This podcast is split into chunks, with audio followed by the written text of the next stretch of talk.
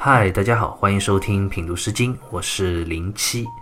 这一讲呢，我们要来一起聊一下《尘风》里的《东门之阳》这首诗歌。《东门之阳》这首诗歌内容短小，文字简单，比上一首《东门之池》还要简单，一共就两段，三十二个字。正是因为这首诗歌太过于简单了，所以关于诗歌主旨啊，一直都令人费解。清代的方玉润在《诗经原始》中啊，就评价这首诗歌，说它是词意闪烁，意思又讲《东门之阳》这首诗歌啊，言辞闪烁，内容不明，主旨非常难把握。那这首诗歌到底在讲什么呢？我们今天啊，就一起来细细品读。首先，我们来看诗歌分别两段的第一句：“东门之阳，其叶苍苍；东门之阳，其叶佩佩。”东门之阳，诗歌一开头啊，我们又见到东门这两个字啊，这个地点我们好像现在已经非常熟悉了。它指的就是当时陈国都城的东门，其实是一个非常热闹的地方啊。我们在之前的诗歌里就讲到过，在那里有官方的巫术活动，有青年的聚会，也有劳作的百姓。那这诗歌一上来讲到东门，诗人又想要描写什么呢？我们接着往下看。就会发现，诗人这次并没有描写东门热闹的人群和活动，而是写到了东门之阳，也就是东门外的白杨树。怎样的白杨树呢？其叶苍苍，苍苍二字，毛氏里就解释说，苍苍然盛茂，也就指树叶、树枝极其茂密的样子。那诗歌接下来第二段的第一句，其实也是相类似的含义了。东门之阳，其叶佩佩。佩这个字在这里通贝啊，这个字我们在文案里会有。《说文解字》里啊就解释说啊，贝草木盛贝贝兰，独若贝。其实在这里呢，也是指代白杨树枝叶繁茂的状态。诗歌读到这里啊，其实已经过半了，但是内容却非常的模糊，都是关于景物的描写啊。但是至少我们有一点是确定的。那就是诗人写作这首诗歌的时节，《毛氏正解》里就讲啊，杨叶张张，三月中也。意思就讲杨树的枝叶茂盛的季节时节，应该是在每年的三月中旬，差不多就是春夏之交的时候。那这个时候应该是气候非常宜人的时节了。那问题就来了，这样一个美好的时节里，难道东门这样热闹的地方就没有人聚会活动了吗？为什么诗人偏偏用整首诗歌一半的篇幅都在写东门的杨树呢？却丝毫没有提到一个人？这其中的缘由，诗人啊在分别这两段的后一句就告诉了我们答案。我们就接着往下看这首诗歌。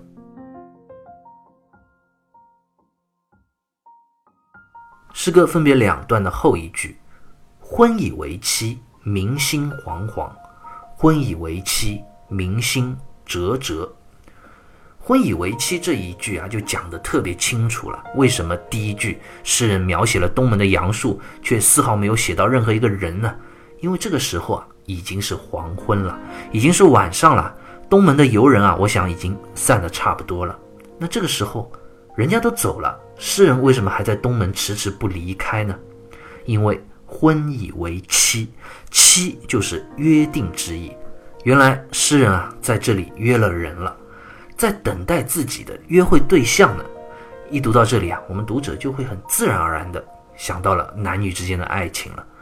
宋代的欧阳修啊，就有一句诗啊，讲到“月上柳梢头，人约黄昏后”。恋爱中的男女们私密的约会，在这样一个气候宜人的春夏之交，安静的黄昏之后啊。那这是再合适不过的一个时间段和地点了呀。那按我们正常读者的思维啊，诗人在这里说完“婚以为期”这样一个约定的事件之后啊，接下来就应该很顺理成章的写到自己所约会的那个对象了。但是下一句啊，诗人却出乎我们的意料之外，文笔上一下子切换，又从这个事件的描写啊，回到了场景景物的描写，民心惶惶。一下子，文学的视角又转到了广袤的天空。明星这两个字啊，其实并不是指满天的繁星啊，而是有所特指的。马瑞辰在《毛氏传简通释》里就讲：“明星为启明之星。”就讲这里的明星指的是启明星。这个我们在国风之前的诗歌里也遇到过，启明星就指的是金星，它是天亮日出之前在东方天空中最明亮的一颗星了，所以被称为启明星。中国民间啊，把它称为太白或者太白金星。煌煌二字啊，在这里指的就是星光明亮的意思。那诗歌接下来第二段的最后一句啊，也是相同的含义了。婚以为妻，明星哲哲。哲这个字，《说文解字》里就解释说啊，哲，昭哲明也，也是指明亮的意思。那诗歌读到这里啊，问题也就来了。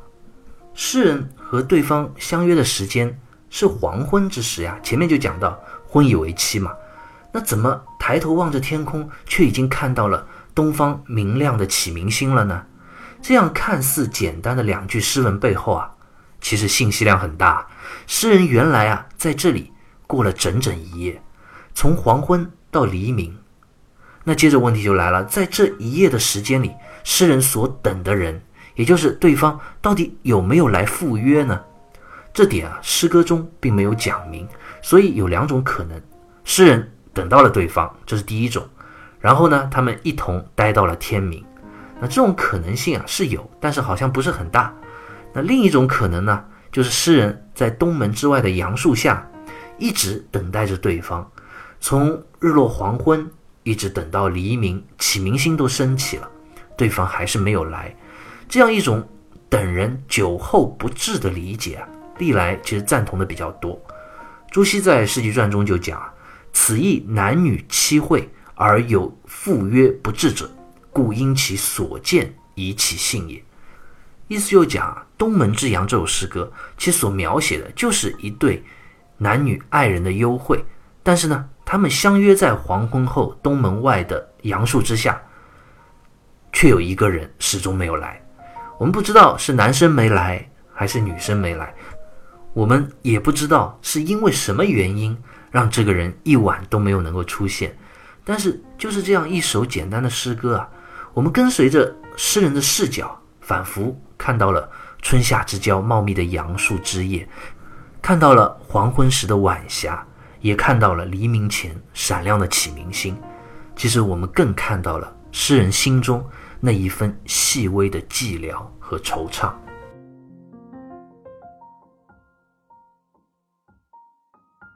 东门之阳》这首诗歌读到这里也就读完了。这是一个关于等待的故事，爱人厚而不至的这样一个结局啊，或许令人有些惆怅。但如果我们反复阅读这首诗歌，其实我们会感受到这首诗歌的作者，这位诗人，他对于这样一场等待其实是无怨无悔的。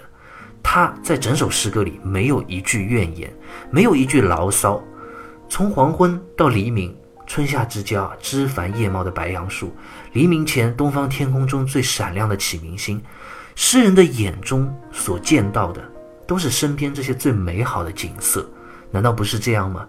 我想这也是《东门之阳》这首诗歌最能够打动我们读者的地方。如果诗人啊在诗歌里啊，去表达一种失望，表达一种抱怨，说：“哎呀，爱人啊，是不是不爱我了？”是不是已经忘了我了？那这首诗歌啊，就变得比较普通了。而正是因为诗人在这样一份等待中，依然他眼中望见的都是美好，我们才能更从这种简单的文字字里行间里啊，去体会到诗人对于这份爱情的坚定不移，也能够品味出古人对于情感的隽永之情和持久的耐心。我记得庄子里啊，就讲过这样一个故事。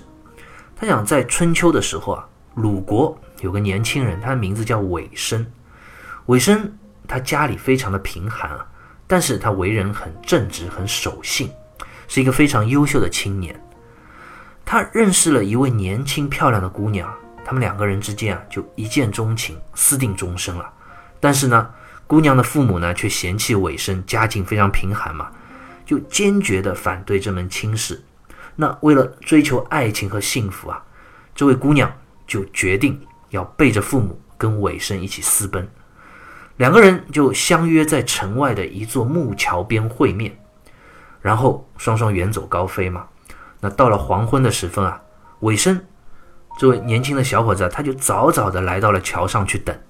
没想到这个时候啊，突然乌云密布啊，狂风电闪，滂沱大雨啊就这样倾盆而下了。暴雨引发了山洪，山洪爆发，洪水就淹没了这个桥面啊。古代的桥不像我们现在啊，其实没那么结实啊。没过多久啊，尾生的这个膝盖啊就被水给淹了，浑身也被淹了。这座桥啊也要被洪水给淹掉了。那按常人的话，这个时候肯定就走了嘛。因为姑娘如果这么大的雨，她肯定也不会来了。要不然我还等在这里，可能连命都没有了。当然命更重要了，但是尾生他却没有走。他心里想着跟这位姑娘之间深深的爱情和以前的海誓山盟啊，他坚定的寸步不离，死死的抱着这个桥柱啊，最终居然被活活淹死了。而那位姑娘呢，其实他并不是不想来，而是因为他要和尾生私奔的这个事情啊泄露了，被父母关在家里，一时啊难以脱身，最后终于找到一个机会，趁夜色逃出来了。他也冒着雨啊来到。城外的桥边啊，这时候洪水已经慢慢退去了，姑娘就看到尾生，他紧紧抱着桥柱，已经死去了。他悲痛欲绝，最后啊，他也决定为爱殉情，就抱着尾生纵身投入到滚滚的河水之中。这个故事啊，虽然是一个爱情悲剧，但是尾生对于爱情的坚定却动人至深啊，以至于我们现在还有个典故，就叫做抱柱信，就是。这样一份对于爱情的信念啊，称之为像尾生一样抱着柱子的那种信念，称为抱柱信。后世啊，也有很多人说尾生这个人很傻，但其实我并不这么觉得。我想他面对滔滔的洪水，他死死抓住桥柱的时候啊，尾生的心里啊是无怨无悔的，因为他对这位姑娘，对于他们之间这份爱情有坚定的信心。这样的信心给了他真正的勇气，哪怕是面对死亡也奋不顾身。要一直等下去。我想，真正好的爱情啊，就是有这样一份力量的，给人以希望和美好，给人以勇气和信心，给人以一种等待的坚韧和耐心。我想，我们今天读到的《东门之阳》这首诗歌，这位作者应该也拥有着这样一份美好的爱情吧？要不然，他又怎么会如此坚定地等上整整一夜呢？而且，等上整整一夜还不说啊。在经历了这样漫长的等待之后啊，他却依然没有一句牢骚和怨言，眼中啊只有茂密的杨树和天空中闪亮的星星。这样一份无怨无悔，又怎么不动人之深呢？好，关于《东门之阳》这首诗歌啊，我们就先聊到这里，下期再会。